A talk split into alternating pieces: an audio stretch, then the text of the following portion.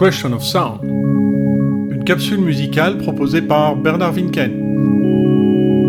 Aujourd'hui, une guitare d'or mais pas de disque.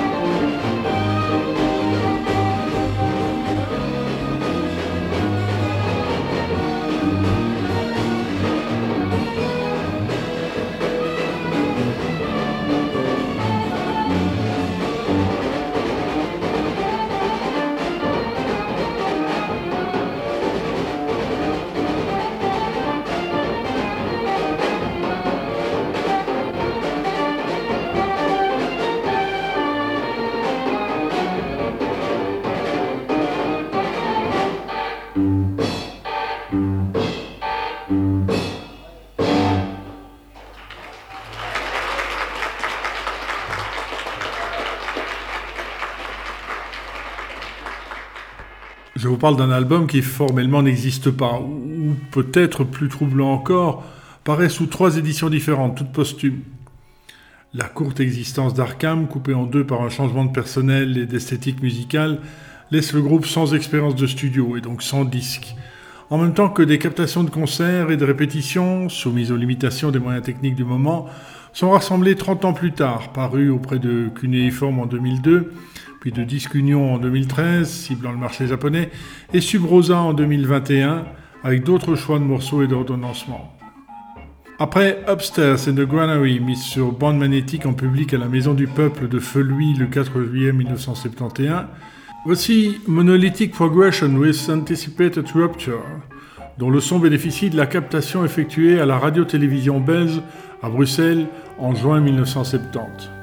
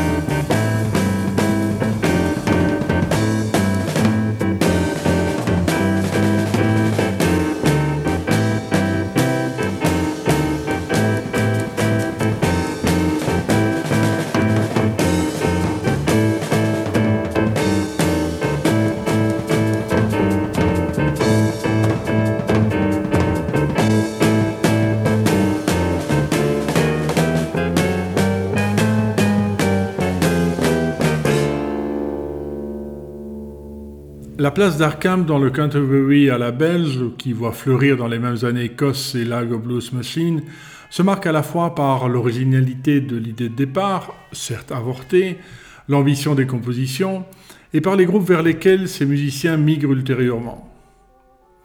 L'histoire commence fin 1969 autour d'un premier trio, Jean-Luc Manderlier, Marc Moulin et Alain Pierre, qui testent l'idée un peu folle de monter un groupe composé uniquement de claviéristes.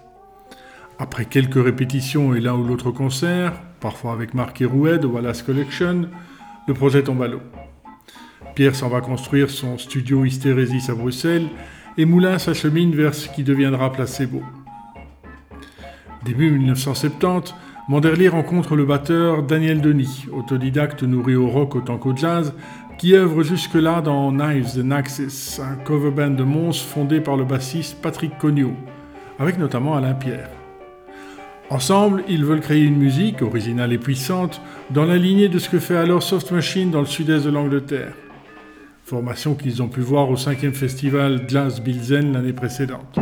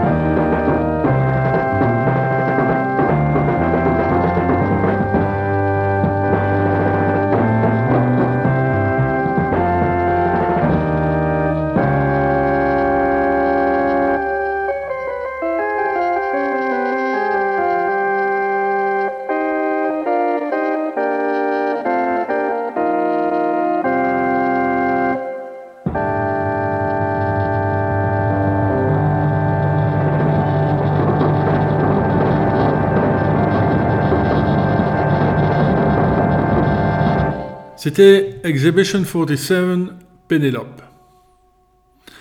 Arkham, étrange nom de groupe, est emprunté à celui de la ville chimérique du Massachusetts, né de l'esprit tortueux de Howard Phillips Lovecraft, qu'il décrit en particulier dans ses nouvelles autour du mythe de Cthulhu, documenté par plusieurs manuscrits archivés à la bibliothèque de l'université de Miskatonic. Esprit tortueux dont Daniel Denis nourrit son propre imaginaire quelques années plus tard pour Univers Zero. Le duo est rejoint en mai par le bassiste Claude Berkovitch, ex Here and Now, où a joué Denis, et où l'on retrouve Mark Hollander, futur ex Maboul. Et Arkham, après quelques semaines de répétition dans la cave, déblayé pour la cause au fond d'une cour de la rue Marché au fromage à Bruxelles, décide de tester son savoir-faire tout neuf au Festival de la guitare d'or à Ciné.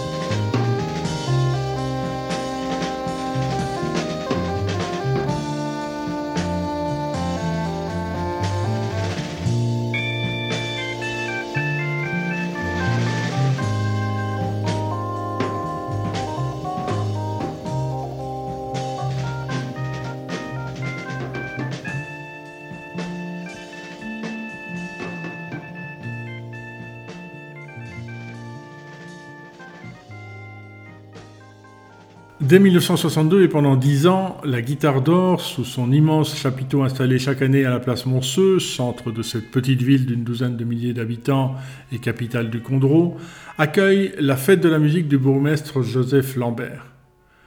Un concours de groupes amateurs, jusqu'à 30 orchestres locaux mais pas que, dès le matin, trois morceaux en 15 minutes, et les vedettes en soirée, belges internationales, de Family à Barclay James Harvest, en passant par Donovan ou Jacques Dutronc, Wallace Collection ou les Pebbles. Chaque année, Ciné double sa population pour une journée. Ce 28 juin 1970, pour la 9e édition du festival, Arkham concourt parmi 15 groupes de compatriotes et, particulièrement applaudi, remporte la guitare d'or. À l'origine, une véritable miniature de guitare plaquée or, jusqu'à ce que les vainqueurs s'empressent d'aller vendre leur trophée à la bijouterie la plus proche pour pouvoir se payer un sandwich et qu'on en vienne à un prix plus intéressant pour des débutants, c'est-à-dire l'enregistrement d'un disque. Bon, dont le trio ne profite manifestement pas. Dans Télémoustique, Pierre Rock'n'Roll résume. Alors que la plupart des autres formations confondent qualité avec puissance sonore, Arkham démontre son originalité par un style équilibré et bien en place. Sur le plan musical, il se situe entre Soft Machine et Brian Auger. Et par conséquent, l'organiste y tient le rôle principal et le chant se réduit au minimum. Après Eve's Evenful Day Part 3, en voici les Part 4 et 5.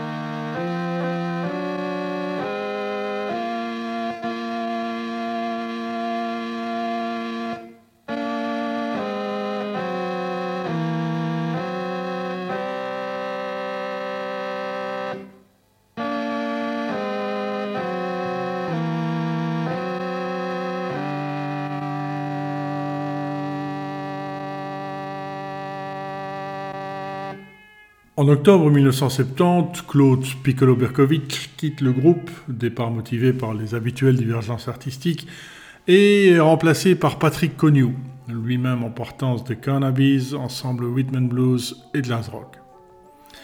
Avec la guitare d'or comme carte de visite, rehaussée du passage à l'émission Affiche de la RTB quelques jours plus tard, Arkham s'ouvre les portes des salles de concert et des festivals belges, ainsi que celles de plusieurs clubs hollandais à Delft, Haarlem ou Rotterdam.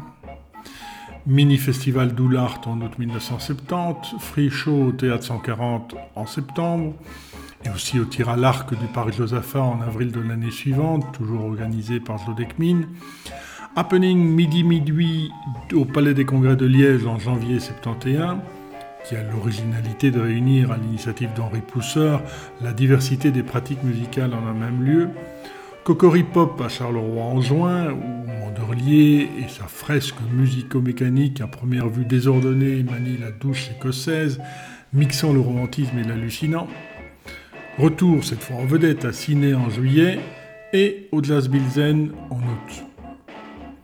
Voici les parts 5 et 6 de la suite Eve's Full Day.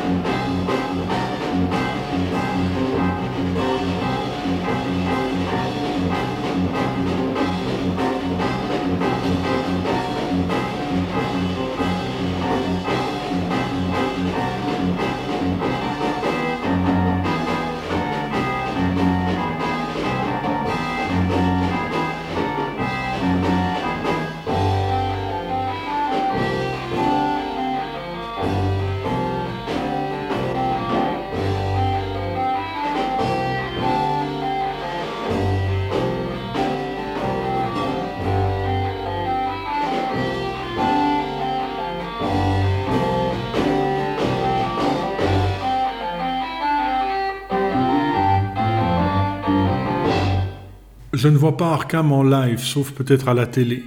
Je n'assiste pas encore aux enregistrements de Pop Shop quand il y est invité mi-décembre 1970. Pour le groupe, le point marquant dans son historique de concert, c'est sans doute ce 4 septembre 1971, où il ouvre pour la toute première prestation de Magma en Belgique au Disco Service de Carnion, et impressionne Christian Vander. Événement plutôt positif mais qui va précipiter la fin d'Arkham. Plusieurs difficultés surgissent. Sans Manadler, les musiciens se débrouillent pour trouver des contrats, mais ne peuvent vivre de leur musique, en même temps qu'ils ne parviennent pas à décrocher un enregistrement discographique. Et fin septembre 1971, Patrick Cognot s'en va. Il rejoint ultérieurement Pasop, le groupe de Jackie Moher. Remplacé le temps de quelques concerts par Paolo Radoni, ancien guitariste de Here and Now et de Kleptomania, qui se réoriente plus tard vers le jazz. À un moment où les compositions, toutes de Jean-Luc Monderlier, se font moins complexes, plus dépouillées et ouvertes à l'improvisation. Avec sa longue intro dans la veine du Terry Riley époque Popino Good, voici Riff 14 dans sa version longue publiée chez Disque Union, captée le 28 avril 1972 à la MJC de Verviers, avec Christian Ramon à la basse pour son unique concert avec le trio.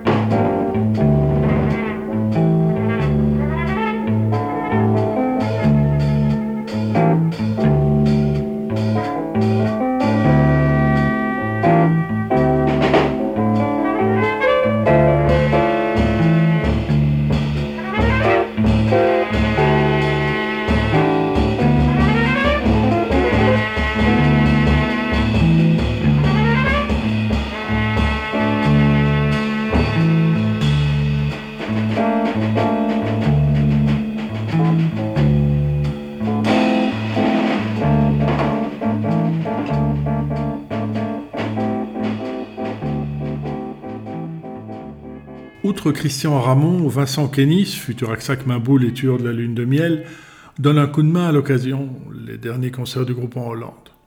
Alors que deux musiciens, le trompettiste électrique Claude Deron, avec Roger Trigo, il joue dans Lise, qui partage un temps le local de répétition avec Arkham, et le guitariste français François Arnaudot, tous deux ex-Jellyfish, groupe de jazz rock avec lequel Arkham partage la scène lors de l'événement Midi Minuit à Liège, rejoignent le trio comme dans un dernier sursaut final.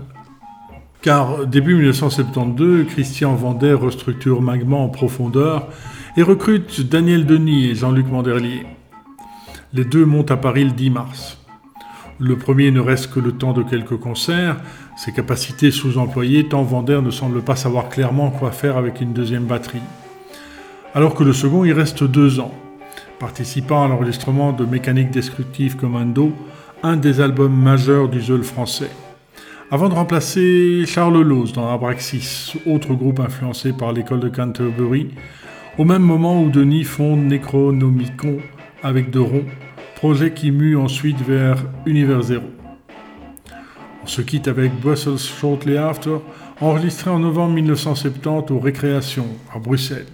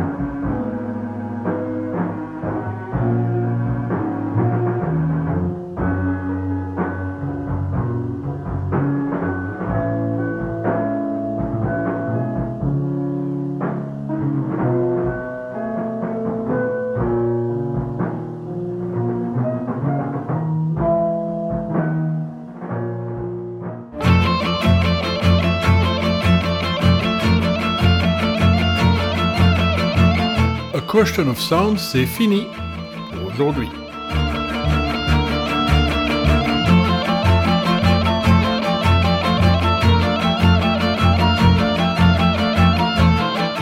Dans un mois, Superstar Shine Volume 3 de Super Sister.